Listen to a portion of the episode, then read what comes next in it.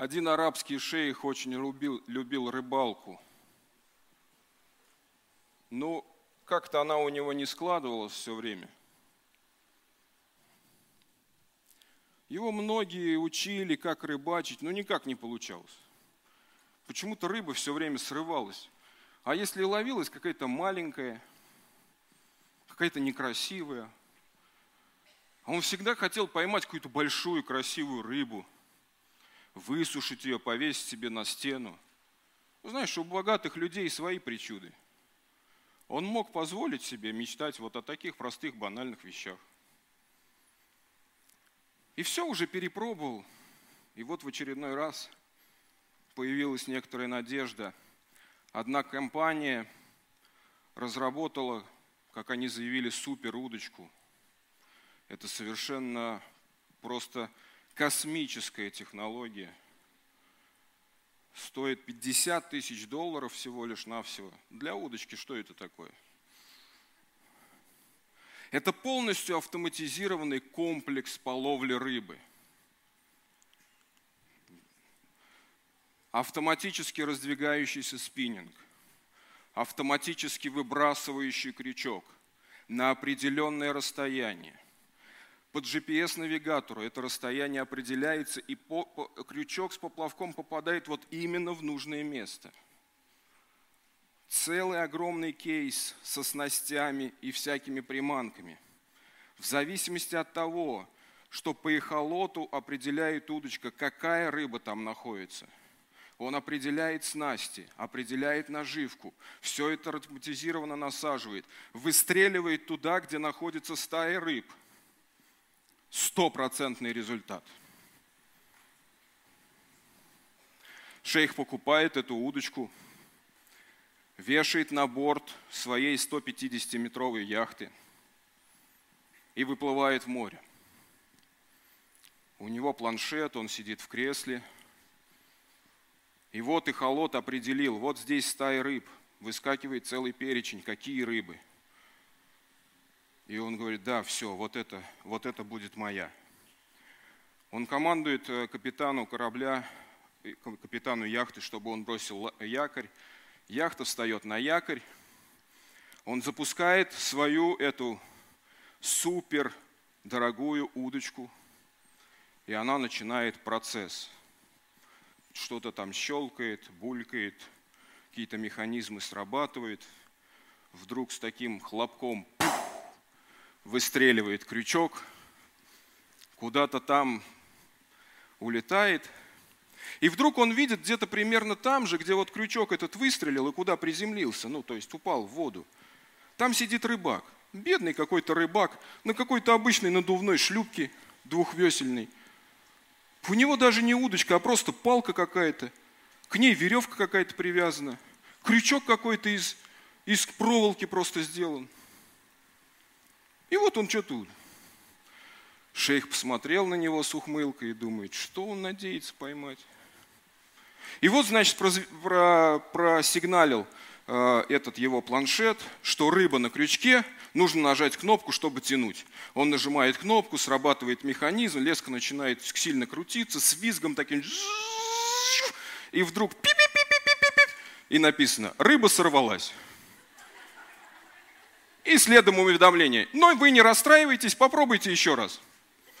Он снова запускает этот механизм, снова все щелкает, пух, полетело и смотрит – а рыбак уже вторую рыбу достает в лодку.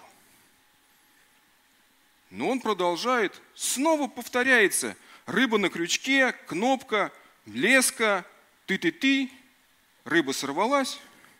И знаешь, на восьмой раз уже где-то примерно, когда рыба сорвалась, вдруг он смотрит со своей этой 150-метровой яхты с удочкой за 50 тысяч долларов, смотрит на этого рыбака со шлюпкой а у него уже пол лодки рыбой завалено, и он эту палку скрутил и весла гребет, и домой поплыл. И он, знаешь, он вскочил со своего этого кресла, бросил этот планшет и говорит, Господи, да что ж несправедливость-то какая? Кому-то все, кому-то ничего.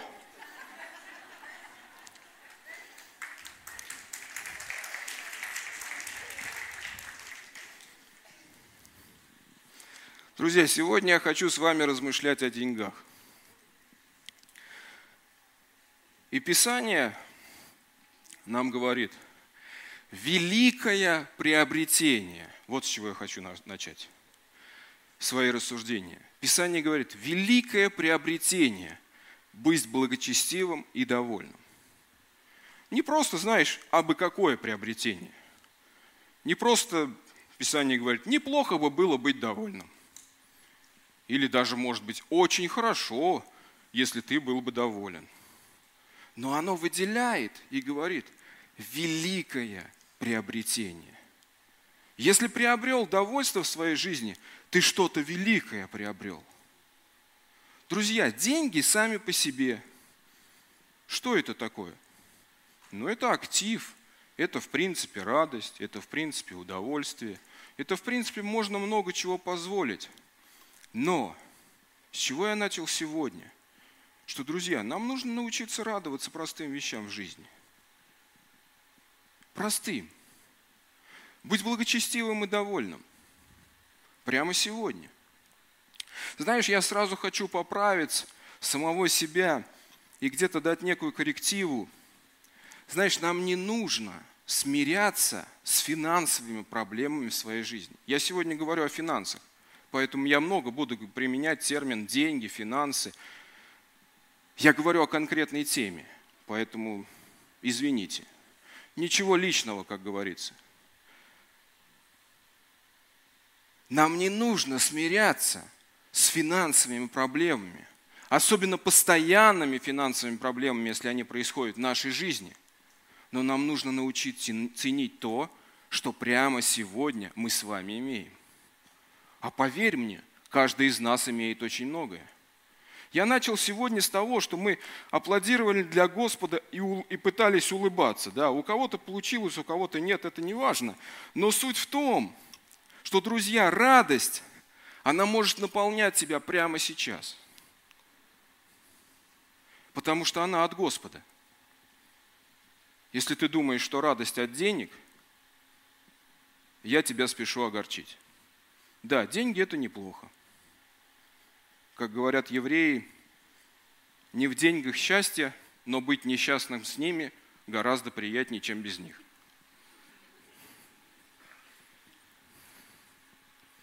Это истина. Но к этому ли мы стремимся? И вообще, у всех ли есть вот это понимание того, а сколько нужно? Всем для радости и счастья нужно разное количество денег. И сегодня я хочу поговорить на, ну, об таких, как мне кажется, основных аспектах этой сферы – а что есть деньги в нашей жизни? А что Бог говорит о деньгах в нашей жизни? А Бог говорит очень много, друзья, о деньгах. Знаете, кого-то в церкви немного так ну, напрягает или, можно сказать, раздражает, когда мы говорим о деньгах. Но я уже говорил как-то уже раз с этой сцены, и не только я, о том, что Писание в принципе очень много говорит о финансах. Потому что деньги на самом деле, вот, друзья, вы вдумайтесь, деньги, какую они часть нашей жизни занимают? Вот стремление приобрести деньги в нашей жизни занимают одну треть нашей жизни. Ну, в среднем каждый из вас работает 8 часов. Ну, так повелось. Из 24 часов в сутки. Еще 8 часов мы с вами спим. И остается 8 часов на все прочее. Мы отдаем деньгам очень большую часть жизни, поэтому мы не можем в церкви игнорировать ее и не говорить об этом. Это очень много времени занимает. Это занимает гораздо больше времени, чем молитва, гораздо больше времени, чем поклонение Господу. Вы согласны с этим? Согласно несколько человек. Я так понимаю, что остальные находятся, я просто, может быть, не знаю таких тонкостей, наверное, вы находитесь на каких-то а, религиозных дотациях от государства, и поэтому 8 часов в день вы молитесь, а вам государство за это платит. Вы тогда мне откройте глаза, я просто не знаю об этом.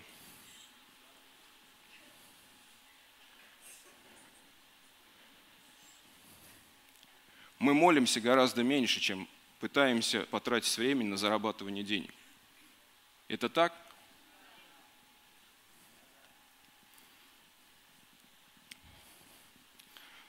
И вот это время, которое мы с вами тратим на деньги, что о нем говорит Писание? Какие принципы нам Писание открывает?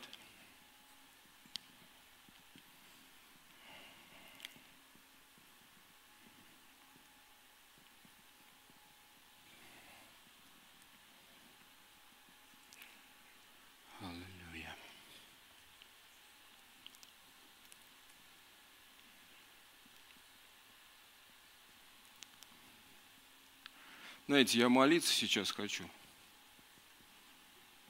Нестандартное такое собрание получается.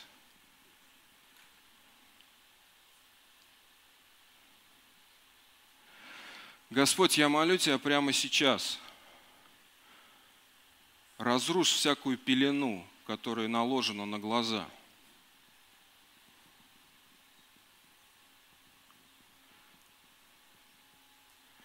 Открой сердце – чтобы слышать истину.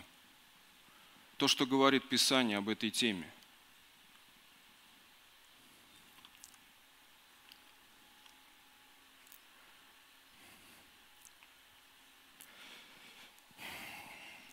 Друзья,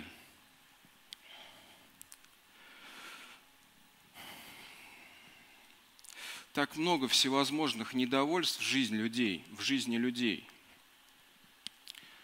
меня никак не отпускает эта тема. Друзья, знаете почему? От личного неустройства жизни. Жизнь не устроена твоя. И это нормально, что ты из-за этого переживаешь. Это нормально, что тебя это беспокоит. Это нормально, что тебя раздражают проблемы. Это нормально. Но, друзья, это не значит, что э, Бог, Э, и где-то ты даже обижен на Бога, потому что говоришь, Бог не действует в моей жизни. Бог действует, прямо сейчас действует в твоей жизни. Бог прямо сейчас посылает слово к тебе, а ты сам от него закрываешься. Ты не хочешь слышать об этой теме, ты не хочешь слышать о деньгах. Ты не хочешь углубляться в эту тему, тебя раздражают деньги – ты уже столько времени живешь в каких-то финансовых проблемах, продолжающихся и продолжающих, и тебя это сильно очень раздражает и напрягает. С этим нужно покончить прямо сейчас. Я чувствовал, что сегодня что-то должно произойти. Я не знал, как и что. Я чувствую сегодня, что прямо сейчас что-то происходит в духовном мире. Бог хочет открыть глаза на истину, которую Он говорит – Бог хочет, чтобы вы были богаты на всякое доброе дело. Так говорит Писание. Бог хочет дать вам жизнь и жизнь с избытком прямо сейчас. Бог хочет, чтобы ты ни в чем никогда более не нуждался и помогал тем, кто нуждается. Это и есть путь лидера. Мы сегодня говорим о пути лидера, мы говорим о сфере финанса сегодня.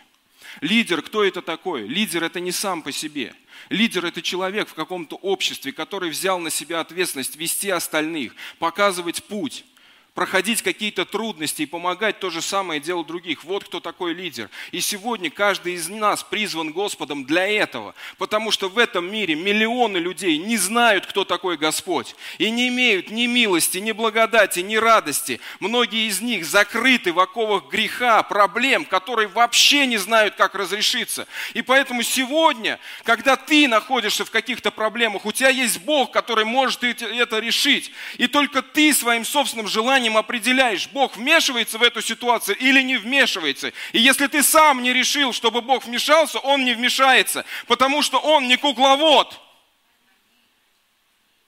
Он создал тебя свободным, человеком, выбирающим собственный путь. И поэтому тебе не стоит раздражаться на то, что Бог что-то не делает в твоей жизни. Сегодня тебе просто нужно взять собственную ответственность за то, чтобы, Господь, я приглашаю Тебя, чтобы Ты что-то делал в моей жизни. И даже, знаешь, сегодня слово, которое звучит с этой сцены, это твой выбор. Ты можешь принять, а можешь не принять. Вы понимаете, о чем я? А Бог говорит четко и ясно о том, что я хочу – дать богатство в ваши руки. Этот термин достаточно размытый. Я не буду сегодня подходить э, к размышлениям о том, а что есть богатство. Для каждый сам определяет это. Но сам факт того, чтобы ты ни в чем не нуждался в этой жизни, он есть в Писании, и это твоя жизнь.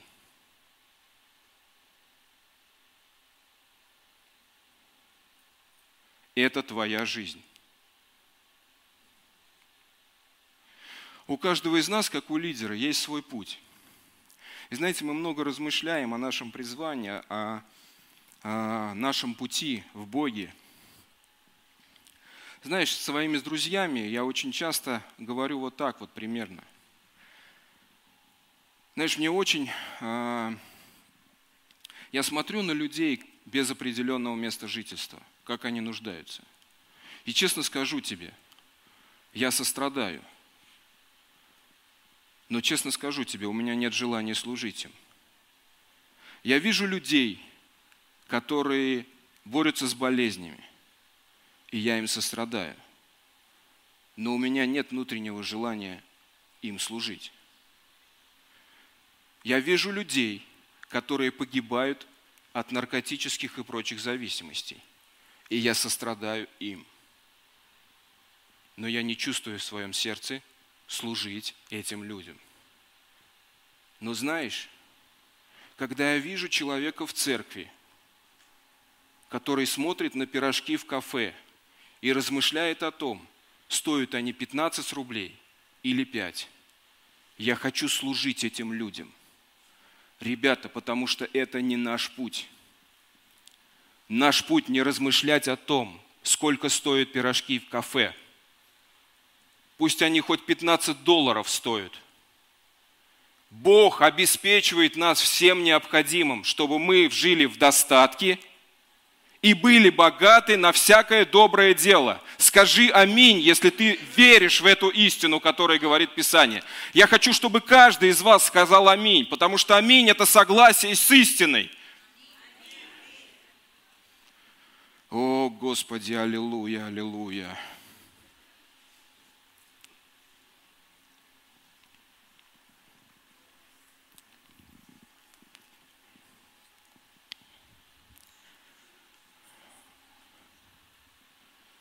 Не, мы добьем эту тему.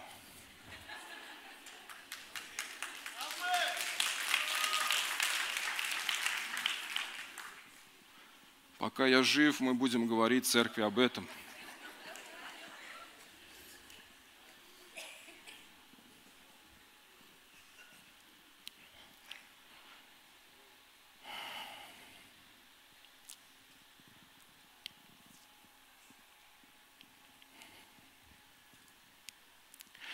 Давайте расскажу просто несколько принципов, которые я сегодня выделяю в жизни, в принципе, любого человека, ну и, наверное, особенно верующего.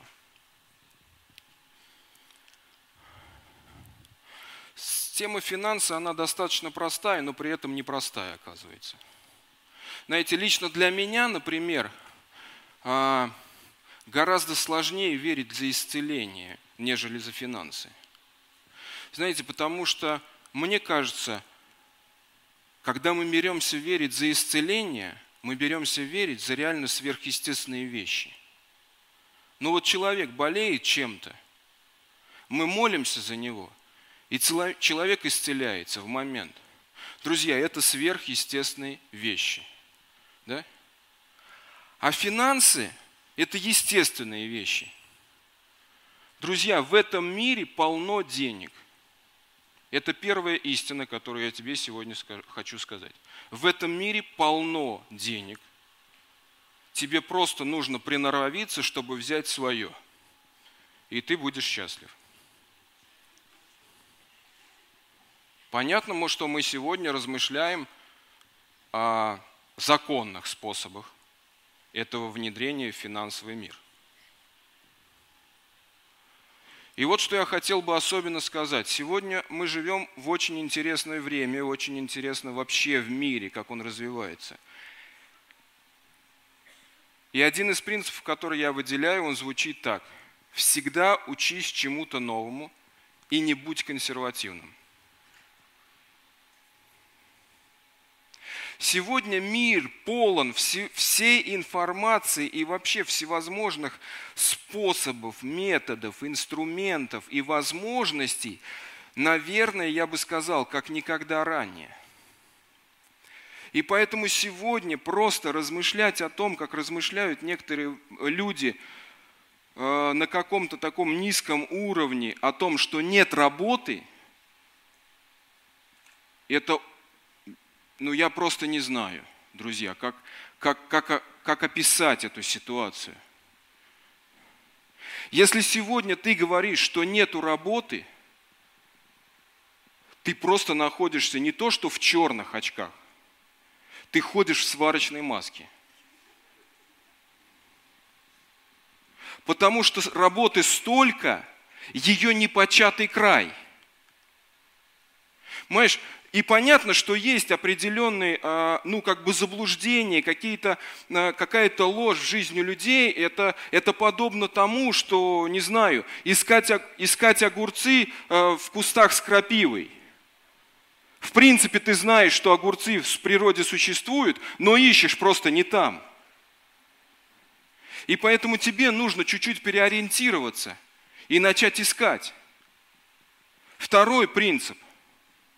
Используй потенциал семьи. И в данном случае потенциал семьи не конкретно твоей семьи, а со семью я имею в виду церковь. Используй потенциал церкви. Есть много людей в церкви, которые прошли определенный путь, в том числе и в финансах. Чего-то достигли, чему-то научились, что-то прошли. Люди, которые могут подсказать, которые могут дать совет, которые могут открыть э, глаза на какие-то вещи, на которые у тебя сегодня глаза не то что закрыты, они просто смотрят в другую сторону. Но они могут это сделать. Не использовать этот потенциал – это глупо, друзья. Конечно, можно пользоваться принципом «свой опыт самый эффективный». Но не забывай второй пункт этого правила. Он и самый дорогой. Ты можешь пробивать путь сам, но можешь поинтересоваться у людей, которые есть. Они здесь, в этой церкви, в твоей семье. И у тебя есть все основания, чтобы просто воспользоваться этим потенциалом.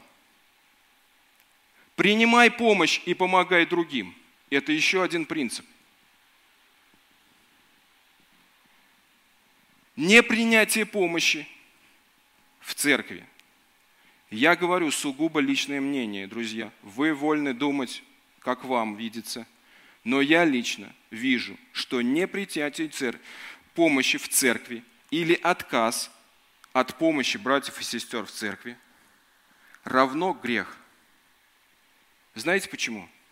Потому что когда тебя спрашивают, как у тебя дела, а у тебя дела вообще плохо, а при этом ты говоришь, у меня все окей, ты, во-первых, лжешь, а во-вторых, очень гордый.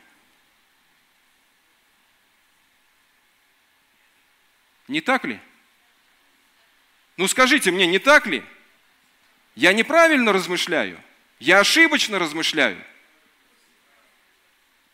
Если тебя люди спрашивают в церкви, как у тебя дела, брат, как у тебя дела, сестра, что происходит в жизни? На домашнюю группу пришел, видит грустный. Что случилось? Да, все нормально.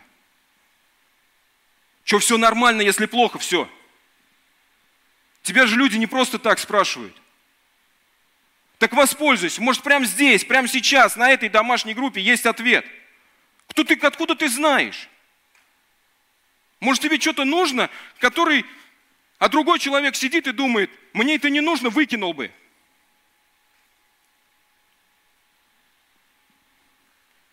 И в деньгах то же самое. Может, кому-то Бог просто положил на сердце, возьми сегодня 100 тысяч рублей на домашнюю группу, возьми. Он всю неделю ходил и мучился с этим, взял, пришел. Брат какой-то грустный, как у тебя дела? Нормально. Просто я сотку должен людям никак не могу отдать. Но я про это промолчу. А тот с этим карманом, у него это уже сотка карман прожгла, он не знает, куда ее деть. Ну потому что Господь-то сказал, друзья, я вам простые вещи, простые иллюстрации говорю, а ведь это реальность жизни. Ведь так порой и происходит. И потом мы говорим, и это похоже, как в анекдоте, когда мужчина, потоп начался, и мужчина на крышу дома вылез и говорит, Господь, спаси меня. И одни приплыли, говорят, садись, вторые приплыли, садись, вертолет прилетел, МЧЛС, говорят, давай, сигай к нам, залази. Он говорит, нет, Господь меня спасет. Пришел на небо и говорит, Господи, что ж ты меня не спас? Он говорит, как же тебя спасти, если ты от всего отказался? Что я тебе предлагал? Почему мы эти вещи не используем? Я не понимаю. Что не так-то? Доверия нет или чего?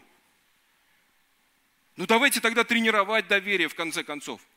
Почему мы друг другу не доверяем? Мы называемся братья и сестры, а к друг другу относимся, как будто мы посторонние люди. Прихожу на домашнюю группу и думаю, ну что я буду рассказывать о всех своих проблемах? Им же до, до меня дела нету. С чего? С чего вдруг такое мнение? Потому что тебе до других дела нету. Ничего не проблема. С этим Господь тоже разберется в свое время. Ну тогда начни просто открываться. Ну скажи, у меня вот такие проблемы, я вот в этом нахожусь, я вот с этим не могу справиться. И я тебя уверяю, я уверяю тебя, найдутся люди, которые смогут помочь. Потому что Бог так действует, даже не люди, Бог так действует. Но зато мы много размышляем о какой-то несправедливости – несправедливо, вот это несправедливо, то несправедливо. Писания очень много, то есть пришел хозяин, вышел на, торги, на торг, где работники, взял одних, говорит, заплачу по тысяче рублей, пошлите работать, пошли. Других вышел в полдень, на тысячу рублей, пошли. Вечером вышел, взял на час, говорит, заплачу по тысяче. Пришли все, заплатил по тысяче всем. Последние довольны, остальные недовольны. Почему? Вот почему, скажите мне, это в Писании написана такая история. Почему? Каждому предлагалось по тысяче рублей. Ну, понятно, там другие деньги были. Я условно говорю, понятно, чтобы нам было. По тысяче рублей. Каждый получил по тысяче рублей. Задачка. Математика третий класс. Каждый получил по тысяче рублей. Вопрос. Почему 80% людей недовольны?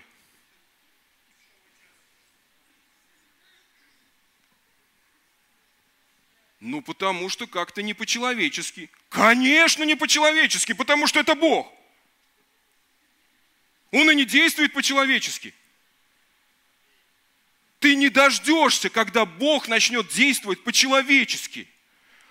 Потому что Он сразу сказал при создании мира, мои мысли не ваши, мои пути не ваши. Ты вообще не поймешь, как действует Бог и где Его справедливость. Она есть, но она особенная. И поэтому можно как шейха с деньгами раскидывать руки и говорить, почему кому-то все, а другому ничего. В любом состоянии. И размышлять об этой несправедливости. А вопрос только в том, а ты где в этот момент? Ты что делаешь? Ты с чего пример берешь? Ты что берешь? Какие принципы за основу своей жизни ты берешь? Что ты вкладываешь в свою жизнь? Понятно, что тема финансов сегодня за 45 минут, что я вам могу сказать? Библейские курсы веду 4 дня по финансам. И то 50% смотрю конспект не сказал. И понятно, что сегодня я вышел просто поговорить а что вообще то есть, происходит в сфере финансов в нашей жизни как лидеров, как зрелых лидеров, как людей, которые берут ответственность не только за себя, но и за других, которые идут сзади. Потому что гораздо легче идти одному. Всегда одному идти легче. Так повелось мы практически каждые выходные, вот пандемия началась, все границы закрыли и обрубило мое желание куда-то ездить. Я начал ездить по Саратовской области. А так как я ездить один не умею, я целый кортеж с собой собираю. И знаешь, и прокладываю маршрут, куда ехать. И часто получается, что там поля у нас, леса, даже реки встречаются, которые мы вброд переезжаем. И знаешь, одни едут на больших машинах, и их все устраивает. Как те работники, которые на час зашли. А кто на маленькой машине, не всех устраивает. И они каждый раз спрашивают, поля будут в маршруте? А я-то не знаю. Я же физически там, куда я еду, ни разу не был. Я же просто по Google карте смотрю. И я не понимаю, есть там поля или нет. Есть там вообще дорога или нет. На карте что-то нарисовано. Поедем, узнаем. И понимаешь, это лидерство. И тогда проще было бы, то есть, ну, сесть кому-то, у кого большая машина, и поехать с ним. Но нет, кого-то нужно вести за собой. И кому-то нужно реально пройти полями. И кому-то нужно реально вдохнуть пыли. Но чтобы почувствовать, а что это такое, чтобы научиться чему, чтобы взять для себя принципы какие-то. Мы порой проходим проблемы и удивляемся, почему, как, зачем. А ведь это же все уроки жизни. И мы опять возвращаемся к началу проповеди. Великое приобретение – быть благочестивым и довольным. Когда ты понимаешь, что это все, то, что я сегодня прохожу в жизни, какой-то недостаток, какие-то проблемы, в том числе и финансовые, это часть моего пути, часть моего пути как зрелого лидера. И без этого я не могу созреть. Я не могу вырасти в духовную личность, зрелую духовную личность. Потому что зрелая духовная личность – это личность, обладающая опытом, знаниями, навыками. А они не даются, к сожалению, просто так. Знаете, Иисус, когда они шли с Петром однажды, и их встретили – ну, русским языком сегодня современным, работники налоговой инспекции их встретили. И говорят, надо бы заплатить налог вам. И вот интересный факт. Петр был рыбаком. И поэтому Иисус ему говорит, иди, закинь удочку, поймай рыбу, у нее во рту будет монета, заплати за меня и за себя. Ну знаете, Иисус такие вещи делал порой, то есть ты не понимаешь, зачем вот это все – и вот знаешь, и вот так рассуждая по-человечески, казалось бы, а зачем вот это вот так много всего каких-то деталей? Удочку, рыбу, а в результате в рыбы все равно монета. Ну ладно бы, было бы логично, если бы он рыбу пошел поймал, потом бы ее на базаре продал, что-то выручил, какие-то деньги получил, и вот он бы заплатил. Да? Вот так вот как будто бы по-человечески, так как будто бы логично. А вот рыбу поймай, вытащи – ну а тогда зачем рыба? Ну не, может быть, просто нужно было бы как фокуснику вот так раз из-за уха монету, то есть, на, Петр, монету, иди оплати. Но нет. Какие-то детали, какой-то опыт, какой-то навык, что-то нужно было сделать понятным языком, иди, рыбач.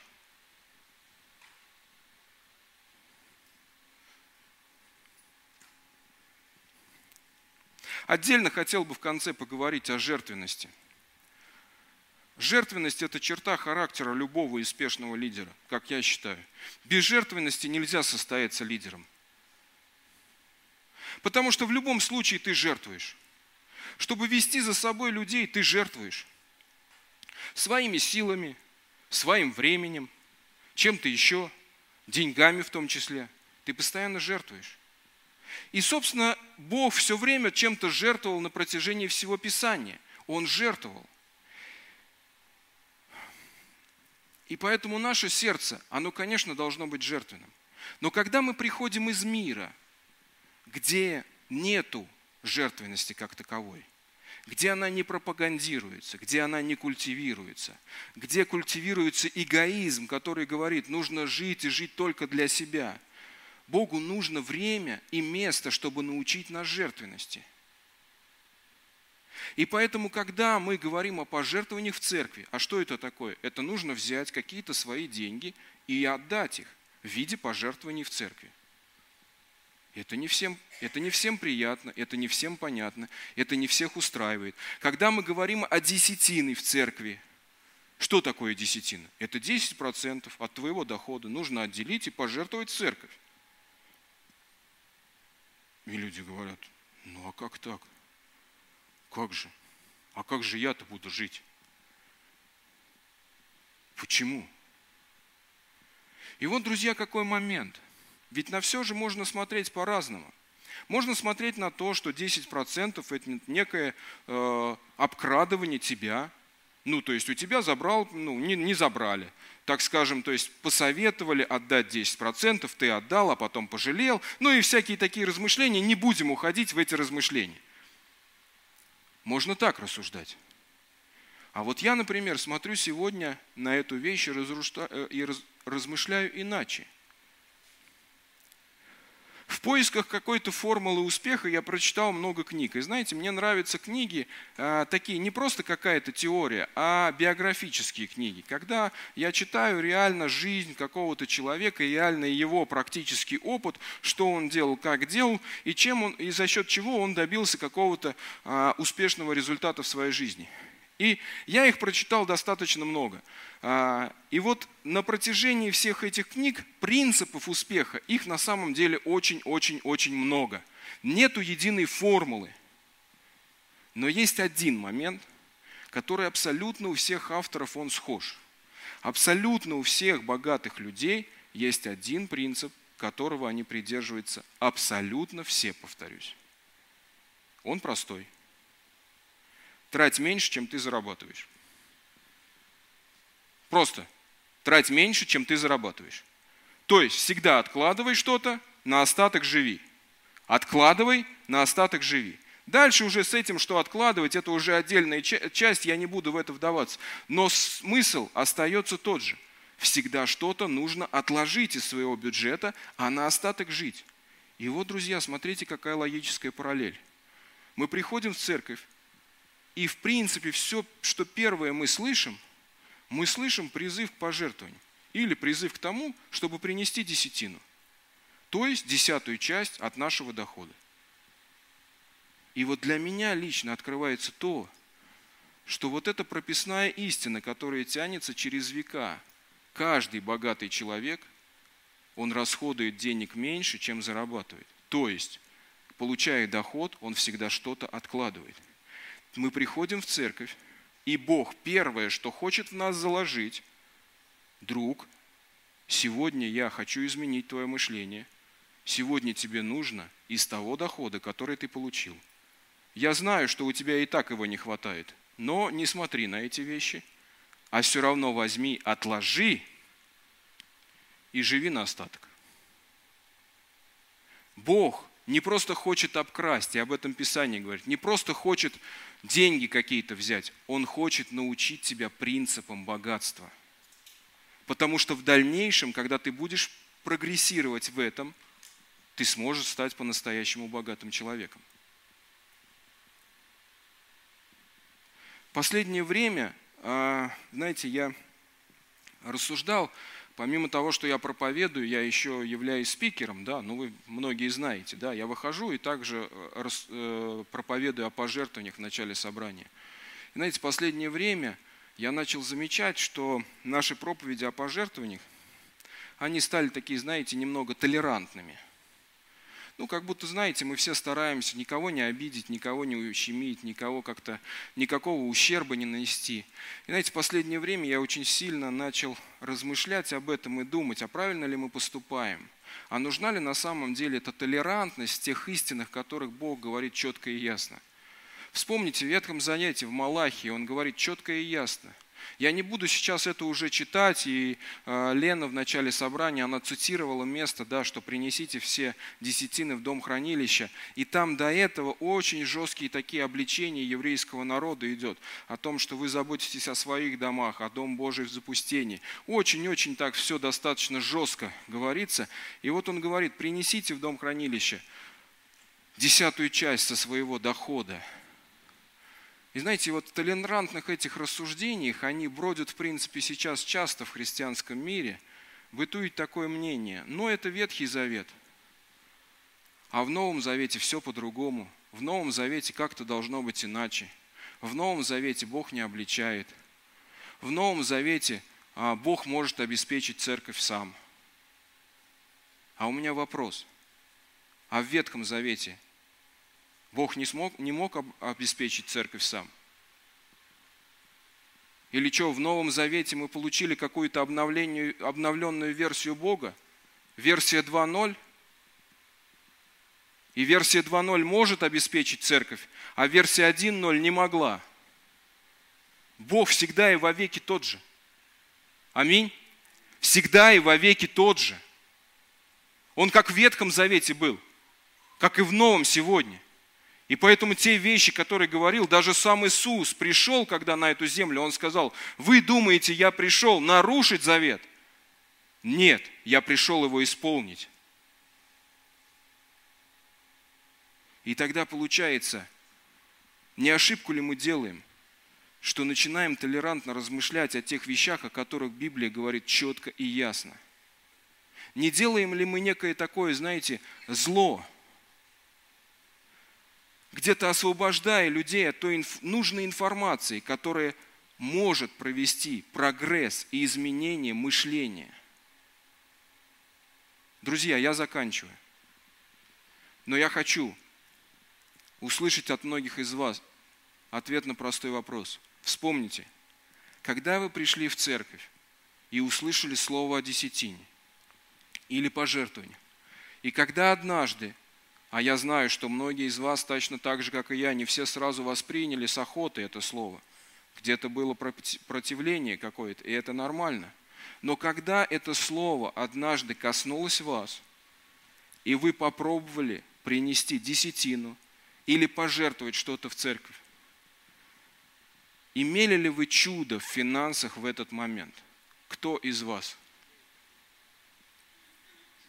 Очень многие люди. Очень многие. Больше половины зала. Друзья, этот принцип, он действует. И если рассуждать о божественных принципах, то я бы лично выделил его в основу всего – Сегодня я хочу в конце этого собрания собрать особенные пожертвования. Особенные не в том, что у нас есть какая-то особенная нужда, а особенное в том, что я прихочу призвать вас вот к чему. Я делаю так не часто, но иногда делаю. И вот какая сегодня у меня мысль. И я верю, что она от Бога. Я хочу, чтобы ты сегодня пожертвовал 10% от того дохода, о котором ты мечтаешь. Вот сколько бы ты хотел получать доход ежемесячно? О чем ты мечтаешь? Какая цифра у тебя в голове крутится? 10% я думаю, ты легко посчитаешь. Сегодня я хочу вместе с тобой, и я сделаю это точно так же вместе с тобой – Честное слово, я сейчас спущусь за своим кошельком, отчитаю нужную сумму денег. Я хочу сделать этот шаг веры вместе с тобой и помолиться. Я верю, что прямо сегодня Бог высвобождает какое-то помазание сверхъестественное, чтобы принести прорыв через это в, жизнь, в нашей жизни. Поэтому еще раз повторюсь, сумма, которую ты хочешь зарабатывать, в месяц. О чем ты мечтаешь? 10% с нее. Сегодня пожертвуй. Я подозреваю, что не у многих сегодня с собой есть эти деньги. Мы не будем писать никакие обещания, ничего прочего. Дай обещание сам себе. Дай обещание сам себе. Потому что я буду сегодня молиться и верить вместе с вами со всеми, что прямо в ближайшие недели Бог даст сверхъестественный доход, ту сумму, которую ты не ожидал. Но тогда не забудь своего обещания. Аминь.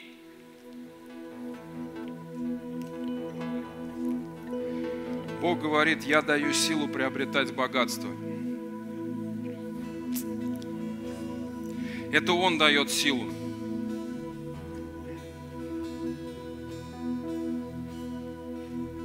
Не все решают твои собственные силы. Не все решает твое собственное умение, не все решает твое собственное знание. Экклесиаст говорит, не быстрому бег и не мудрому, и не мудрому, ну вы помните это место. Я надеюсь, вы помните. Я, я прочту. Это место сейчас пришло мне на память.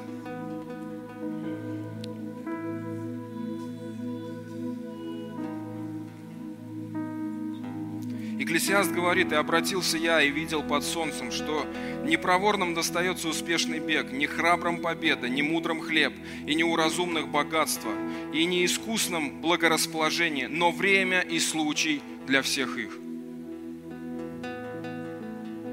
В жизнь каждого из нас приходит время и случай, когда мы получаем от Бога возможности, когда мы получаем от Бога благословение – это не говорит о том, что к этому времени и случаю не нужно готовиться, нужно готовиться изо всех сил. Поэтому развивайся профессионально, как-то еще, учись. Как я уже говорил, учись. Учись, развивайся, не будь консервативным, не будь религиозным. Готовь себя к тому, что однажды в твоей жизни придет время и случай, и Бог сильно может использовать тебя в сфере финансов в том числе. Он высвободит силу и применит все твои навыки и знания, чтобы обеспечить, чтобы благословить, чтобы поднять. Аллилуйя.